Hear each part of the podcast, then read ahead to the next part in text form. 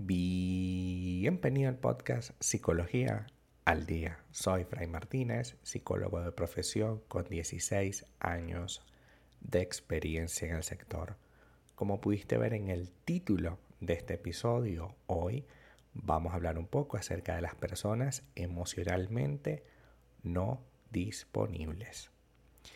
Si bien este fenómeno está ocurriendo bastante, personas que no les interesa compartir íntimamente con otras.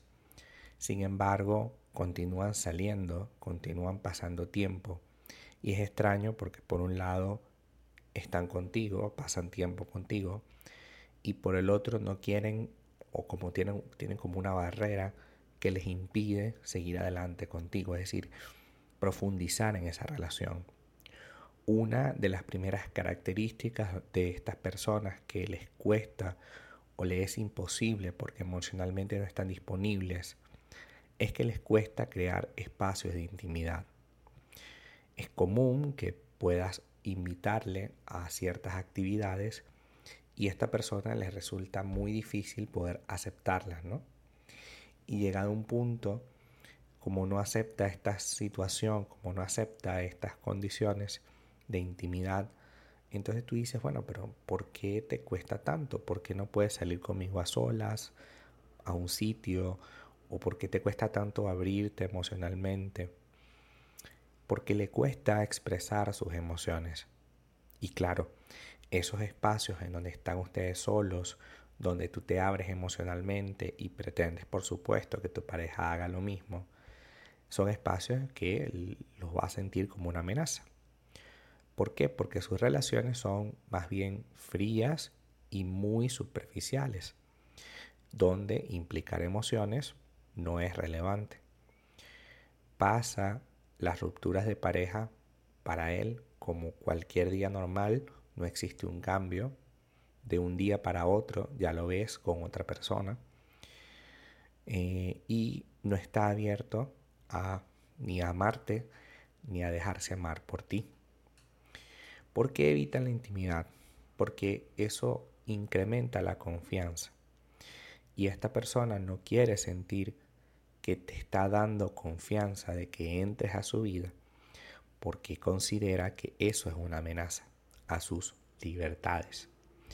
Sin embargo, es parte esencial de una relación que tus libertades, entre comillas, sean expuestas. Es decir, no puedes pasar toda la relación simplemente evitando la confianza, evitando profundizar en ella, siempre quedándote en una especie de etapa de noviazgo permanente, donde evidentemente no te vas a sentir cómodo ni cómoda en ningún momento.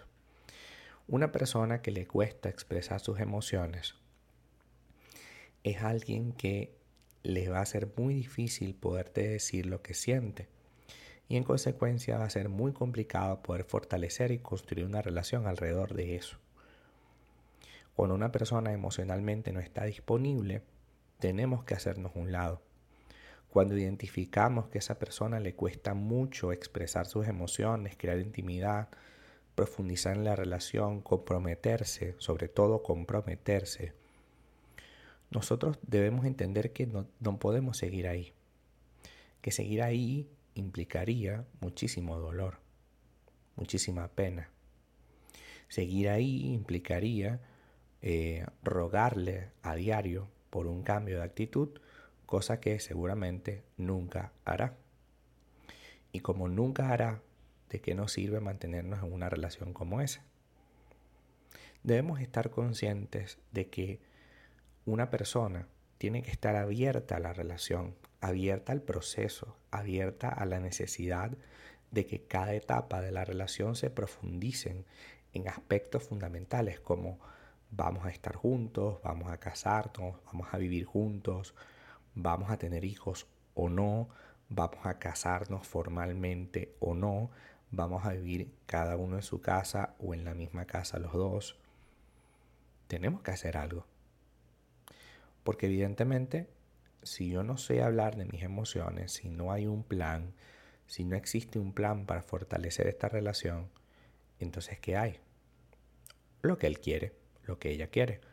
una relación superficial basada en pasarla bien, entre comillas, pero en realidad es una relación que no tiene ni pie ni cabeza ni sentido tampoco. Así que entendamos que si tu pareja tiene alguna de estas características, es necesario que marquemos un límite. Porque esta muestra de afecto tiene que ser real. O sea, esta persona, cuando tú intentas entrar en su vida, enseguida te pone una barrera. No es capaz de, decirte, mira, eh, yo considero que esto no me gusta, eh, mejor terminamos, ¿vale? Sino que constantemente te pone una barrera y te hace sentir mal por, por lo que sientes, por lo que piensas, por lo que quieres. Y evidentemente, ¿qué protección necesitas si se supone que estamos en una relación de pareja? ¿Por qué las muestras de afecto no son constantes? Porque unos días pareciera que te quiere mucho y te abraza y te muestra afecto y tal, y otros, los más, muchos más días, no lo hace. ¿Por qué pasa eso?